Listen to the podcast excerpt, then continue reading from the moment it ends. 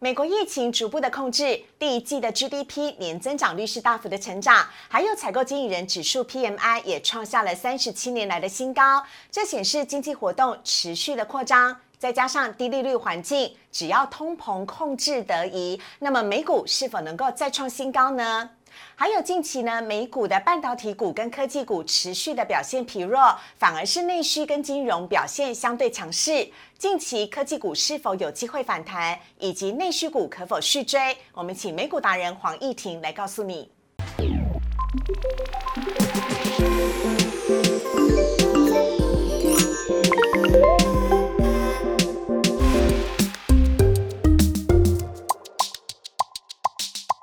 股市热炒店标股在里面，大家好，我是施伟。今天台股呢持续的下跌，一片绿油油，所以我们今天 改来谈美股。没有啦，礼拜三呢本来就是我们的美股日哦，要来欢迎的是美股达人黄义婷 Berry 哥。各位朋友好，好，我们来看一下 Berry 哥今天带来的主题，要来跟大家来聊到的是呢，来看到。美国的科技股失灵，那么内需跟金融类股可以持续的畅旺吗？还有联储会撑腰，美国的股市是否会持续的维持甜蜜期？让美股达人黄义婷来告诉你。好，现在看一下今天的台股部分。今天台股呢，一开盘的时候呢，在呃平盘附近震荡，盘中呢一度的站上万七，来到了最高点一万七千零五十二点。只可惜呢，在尾盘的时候呢下杀，最终呢是收在了最低点一万六千八百四十三点，而且是在午盘之后开始变天的，跌了九十点，跌幅是百分之零点五三，成交量呢则是萎缩到了四千五百五十一亿。看到这张图呢，你可以看得到今天的台股的。大盘呢，事实上是没有站回月线的，持续的失守月线。接下来看到的是贵买指数的部分，今天贵买指数呢更显疲态了，跌幅是百分之一点九二，成交量呢则是萎缩到七百零九亿。而值得关注的是呢，今天呢的贵买指数则是跌破了季线。好，接下来看到三大法人买卖超的部分，今天三大法人买卖超合计是卖超一百八十八亿，而光是外资就卖超了一百四十四亿。昨天外资是买超了零点八亿，而今天外资的卖超额度是大幅的增加了，这代表呢？呃，因为昨天台股大跌嘛，在融资的部分呢，融资大约是呃合计减少了八十九亿左右，所以大约散户呢，呃的热情稍微的有点退场了。而接下来台股是否能够止跌回稳，最重要的。就是看外资的动向。好，这是今天的台股，跟大家一块来分享。接下来看到我们今天的美股焦点讨论。哇，这位女士是叶伦。好，叶伦呢说，因为呢，为了防止美国政府大规模的支出造成经济过热，所以有可能需要适度的来做升息。但是叶伦的这番谈话呢，造成了今天凌晨的时，呃，今天清晨的时候，美股的收盘呢，科技类股又大跌了。这点要怎么看呢？一婷。其实就呃昨天叶伦谈话来说的话，呃跟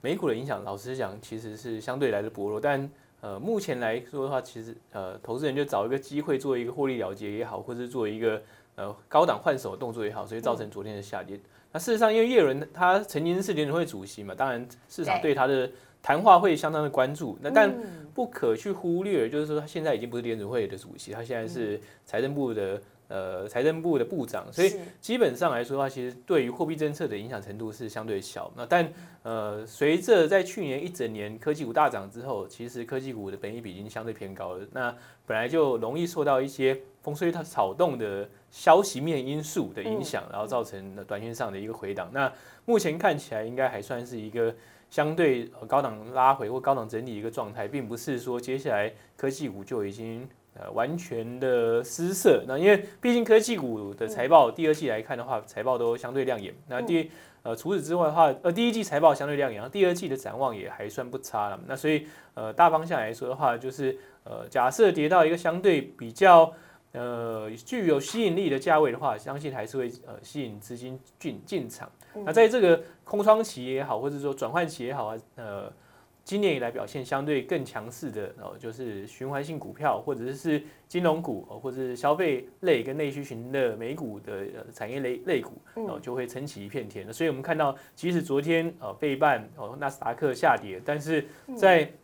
呃道琼的部分的话，还是呃继续收红。所以基本上来说，这种类股轮动状况啊，应该在未来一段时间还会延续下去。好，我们来看到呢，叶伦呢，在呃今天美股科技股下跌之后呢，他赶快紧急做澄清了。他说：“哦，不是不是，我绝对不是做预测或者是建议 FED 该怎么做，因为他当过联准会的主席嘛。”他说：“所以如果有人能够体会联准会的独立性的话，那我认为那个人一定是我啦。”但是呃，是不是就像刚刚 Barry 哥所讲到的，事实上叶伦。不是造成美国科技股下跌最主要的原因，应该是说这只是为了下跌或者是做回档修正来找一个理由。是，嗯，好啊，所以呢，这是跟大家呢来讨论到的今天有关于这个美股的部分呢。好，我们这边要先稍微的休息一下了，等会回来的时候呢，要来告诉你联准会呢撑腰，美国股市是否还会迎向甜蜜期呢？还有哪一些股市或者是 ETF 非常的看好？我们请美股达人黄依婷来告诉你。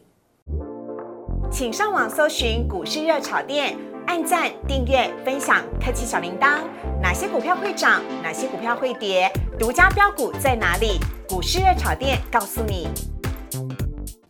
欢迎回到股市的炒店投资 online 的节目现场，我是施伟。每个礼拜三的美股单元都非常的受到网友的欢迎，也非常谢谢大家可以订阅我们股市热炒店的 YouTube 频道，请大家呢按赞、订阅、分享以及开启小铃铛。每个礼拜三给你市场上最独家、最专业的美股资讯。好，我们来看一下呢，今天美股达人黄义婷来告诉我们，今天呢要来聊的是。美国联储会持续的撑腰，那美国的经济是否还会再甜蜜期呢？来，请黄怡婷告诉大家。嗯，那呃，就今年以来的话，事实上哦，整个股市算是呈现一种高档震荡。那背后还是大家在揣测，不断不断揣测联准会到底是什么时候会去做一个收水动作。那联准会当然也意识到这样一个状况了。那因为呃，毕竟在二三月的时候，殖利率一度快速的攀高，那造成股市的一个回档。那联准会进入四月之后，就开始不断的出现口头护盘的动作。嗯，那呃最近来说的话，联准会还是频频的发生。那呃像上个礼拜三啊，也就上次的呃节目之后，其实联准会就呃发布了最新的呃利率决策会议的结论。当然。如同市场预期的，就是维持当前利率水准跟购债规模不变，也就是说货币政策没有任何改变。嗯，呃，第二个来说的话，继续的是强化市场信心啊，认为说，呃，今年通膨上扬是短暂现象，不会因此而升息。不会哦，不会因此而升息。嗯，那。呃，第三个呢是强化了对于呃美国经济的一个信心，也就是说，呃，受到新冠疫情冲击最严重的经济领域呃出现了改善。那但是复苏是不均衡，不过整体美国经济呃是步上了开始呃稳步复苏的一个轨道之上。嗯，那同时呢也提到说，现在不是讨论 QE 的时候，那也就是说，现在呃联准会并不打算把缩减量化宽松放在议题之内做讨论。嗯，好，第。四个哦，第五个其实当天哦，联准会会议记录呃，开会发表会议会议的结论的时候，或哦，其实一度是股市出现回档，主要一个原因是说。啊，鲍威尔有提到说，呃，股市的某些面向哦存在泡沫，然后所以市场又下跌了。哦，下是下到的下，哦，不是啊，除了下跌 之外，往下跌之外，就是被惊吓到下跌。但之后呢，其实美股的大盘像道琼和 S M P 五还是哦呈现稳步上攻的一个状态啊。那所以整体上看起来的话，其实联储会到现在为止还是维持一个呃非常。呃，用力护盘哦，护住除了护住美国经济以外，也是要护住整个金融市场的稳定的状态。那所以基本上而言的话，我们认为说，呃，联准会快速改变立场的可能性不高哦。但呃，是不是真的美国的通膨上扬只是短暂现象呢？其实这呃留待时间证明。那呃，从一些迹象看起来的话，也许不会是一个短暂现象，也许是呃比较嗯。中期的一个结构性的改变。嗯，好。另外呢，在五月三号的时候呢，也就是我们画面上右上角的这位先生，他就是美国联准会主席鲍威尔，他呢又发表了一段的谈话。而这段谈话呢，其实会对最近的美股的走向呢，或者是联准会最新的一些政策部分，会有一些。其实五月三号联合会主席鲍威尔他的谈话基本上几个重点，第一个还是再度的重申哦，他们对美国经济前景的一些呃正面的看法，嗯，但是他有提到一些结构性的问题啊，其实呼应的就是在呃四月二十八号的呃联准会的会议结论当中有提到，就是整个经济复苏是分裂的。啊，这提到就是低所得者的失业状况仍然严重，特别是黑人跟拉丁裔。哦，尤其是黑人跟拉丁裔的女性的失业状况特别严重，所以接下来联储会还是会保持着相对宽松的货币政策立场，然后来支撑整个就业市场的复苏。那希望说能够继续维持就业市场复苏。也就是说，整体看看起来的话，至少今年呃年底之前，哦联准会保持鸽派立场，甚至坚持鸽派立场，而忽略一些哦通膨指标的可能性还是非常高。在这种情况之下的话，老实讲，呃。对于整体的美国经济啊，甚至股市而言，都会是一个相对的甜蜜期啊。主那主要的状况还是在于说，整个经济是在加速复苏的呃轨道之上啊。但是联准会认为说，通膨不足为惧啊，就是一个短暂的现象啊。所以目前来看的话，不会很快调整货币政策。在此之下的话，就是钱很多呃，经济好啊，通膨来说的话，可能是个短暂现象啊。所以大方向而言的话，今年。的年终，也就是夏天哦，是或甚至到第三季，应该是对美国经济是一个最甜蜜的状态。那那股市是呃经济的窗口嘛，所以从此来判断的话，其实股市要大跌，老实讲是不是很容易？那当然出现涨多之后的回档，像最近的科技类股，对啊，那是通常是一个短期的一个调整，但不影响哦长期或者是中期上涨的一个结构。好啊，所以呢，最近科技类股的股市下跌呢，其实并不会去影响到美国整体的经济的部分，因为还有联准会来背后撑腰。那我们看到呢，联准会呢，它所接呃所目前呢所持的这个货币宽松政策，到底会不会影响到美股呢？我们直接从线图上面来看。那这边有三条线哦，那橘色那条线是 S M P 五百，那那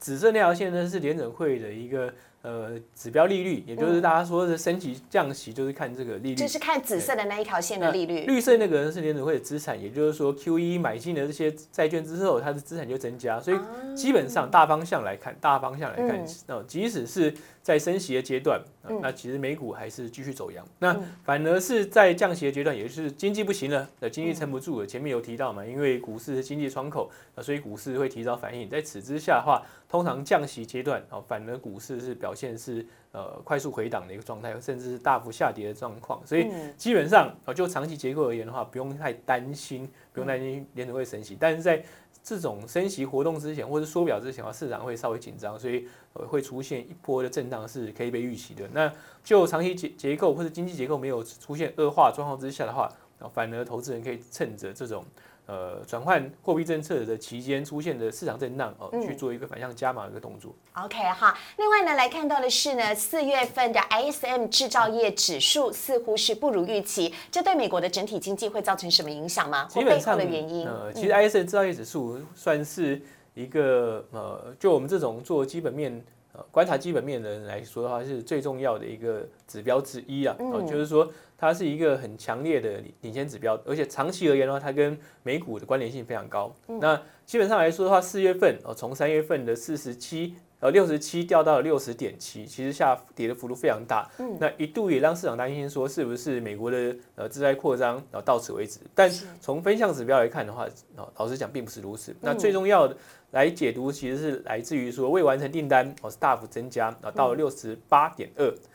同时呢，其实客户库存是反向的降低，也就是二十八点四，然后这反映的是哦手上很多的订单没有办法交货哦，没有办法交货，主要原因还是来自于缺料啊，所以是因为缺料造成它的制造业的生产啊，或者说制造业的一个呃展望哦开始出呃出现比较下滑现象，但是不代表是哦整个制造业基本面出现恶化，主要还是因为缺料，大家在抢料所造成的结果。像今年以来的话，呃车用的。呃，晶片的短缺其实造成了很多的车厂没办法生产车子。那现在车订一台车的交期变得更长了。对，年年头订可能要到年尾的时候才拿得到。所以看到在外未完成订单这个部分呢，其实四月份是比三月份还要来的更加的多的。代表呢，就是其市场上面的缺料的现象依旧持续在。但就整个产业面上面来看的话，是依旧持续看好的。基本上来说的话，其实呃未来来看的话，当整个经济重新恢复活力之后，或是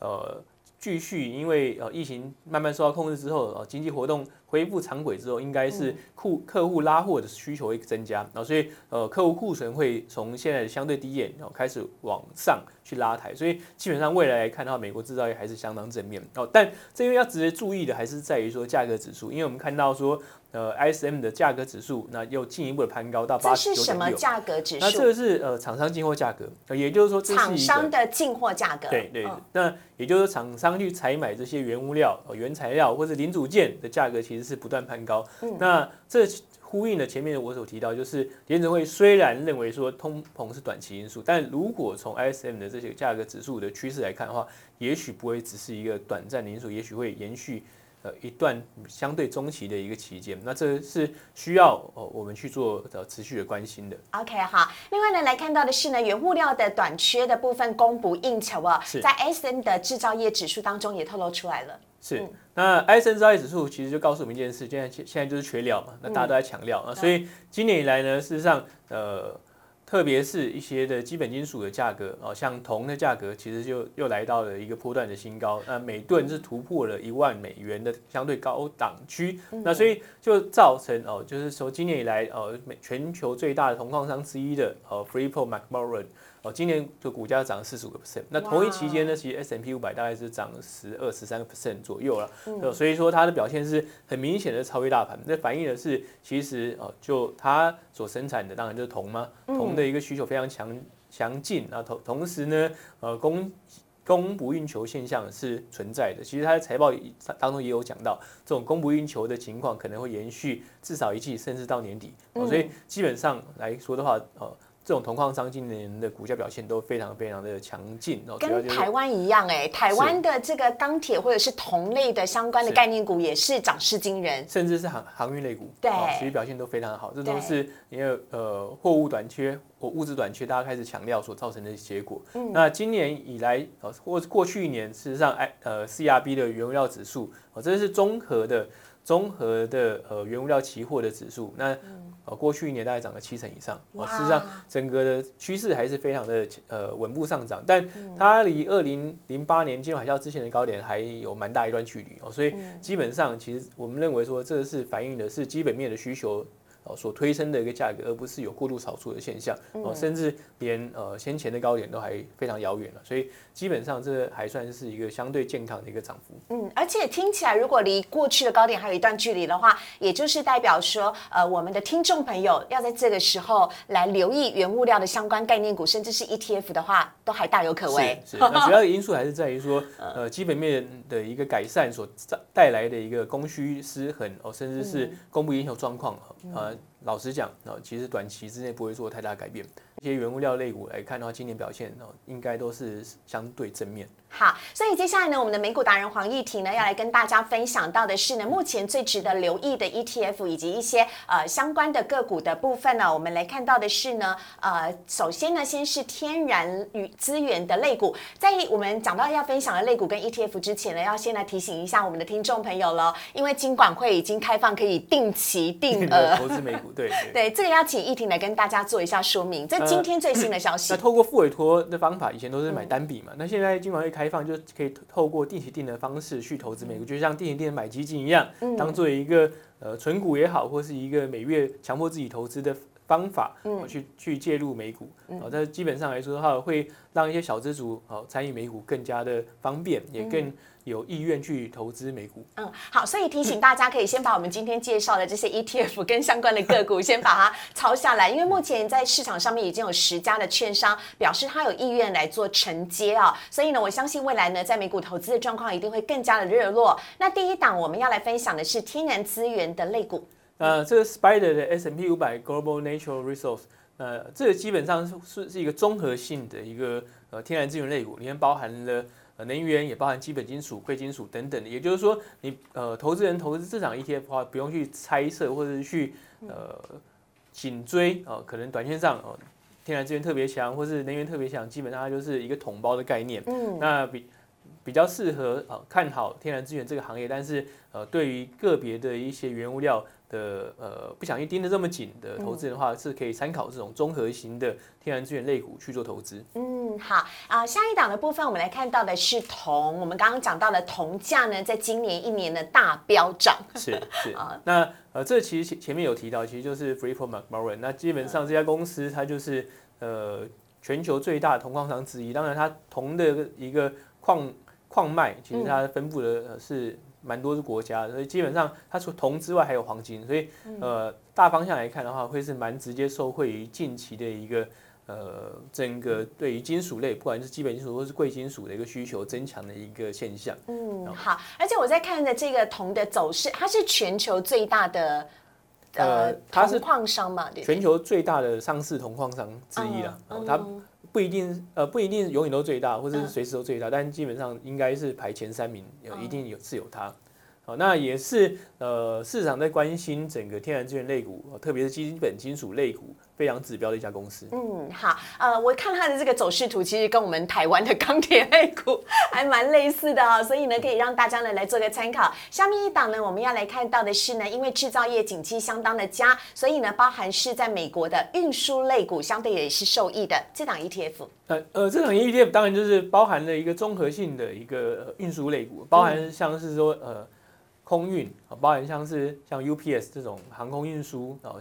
哦甚至是一些铁路运输啊。其实铁路运输在这档 ETF 当中的呃成分还算蛮重的。那特别来讲，铁路运输是在于说美国呃非常地非常大嘛，所以基本上美国的大宗物资或是一些呃原物料厂商的一些零组件都是透过呃火铁路来运输。那所以如果各位有去美国，会发现一个非常惊人的现象，就是他们运货的铁路非常非常长。嗯，可能听到呃铁路要来了，呃经过十分钟之后，铁路还没有呃火车还没通过你眼前，因为那个列车太长了，都在载货，有上百节的车厢，哇啊所以可以显现出就是说，呃，目前呢我们看到这些铁路运输类股的呃财报都显现出，其实从去年的谷底之后，哦、特别在今年第一季，哦，整个财报出来缴出来的成绩单都相对的亮眼，那，所以基本上这也是反映了说，呃，美国的制造业表现非常理想，但短线上呃会受到缺料的因素啊，所以短线上也许会有一段时间他们的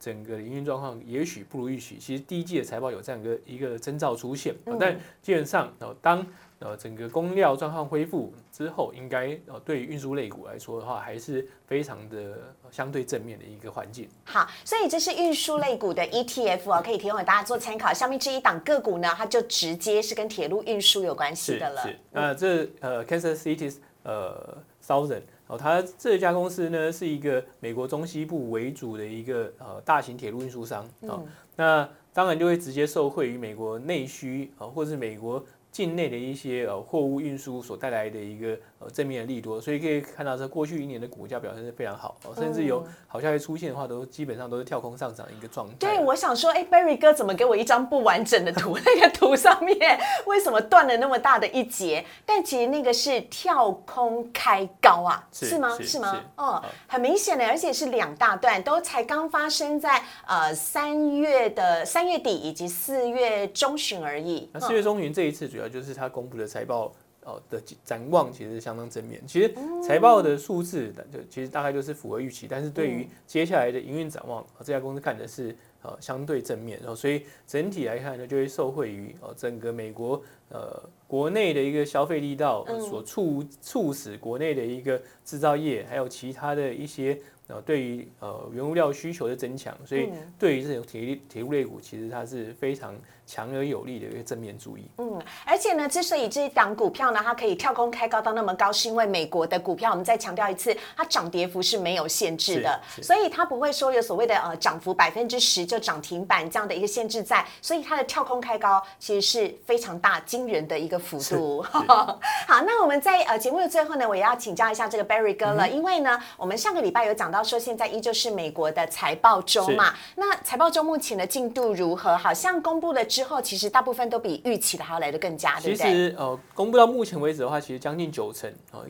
的财报是表现优于预期，那特别是获利的部分，嗯那基本上这应该会是有统计以来表现最好的一个财报，但可以看到说，就是财报的利多不见得能够真的去刺激股价。其实上一次的节目我们也有讲过，对然，后特别在科技有部分，那主要是科技股的利多，绝大多数都已经反映在先前的股价之上。嗯，事先先反应市场要，看的是接下来的展望到底有多正面。好、嗯那如果有正面的一个展望的话，好，老老实说，市场还是会给予相对正面的股价表现。所以如果九成都已经公布，现在已经算是进入到尾应声了，该说已？经公布的财报当中的话，哦九成都超过财报，超超过预期。那现在大概还有十几二十趴还没公布，哦但整个财报季已经接近相对到呃尾声的一个状况。OK，好，这是呢我们跟大家呢来分享到的有关于美股的部分了。如果你喜欢股市的炒店投资 online 的话呢，再次提醒一下听众朋友喽，可以帮我们呢在 YouTube 频道上面按赞、订阅、分享以及开启小铃铛。喜欢我们的美股达人，或者是想要听任何的议题的话呢，也都可以在留言区呃留言给我们，告诉我们你想要听哪一些的议题，或想要听哪一些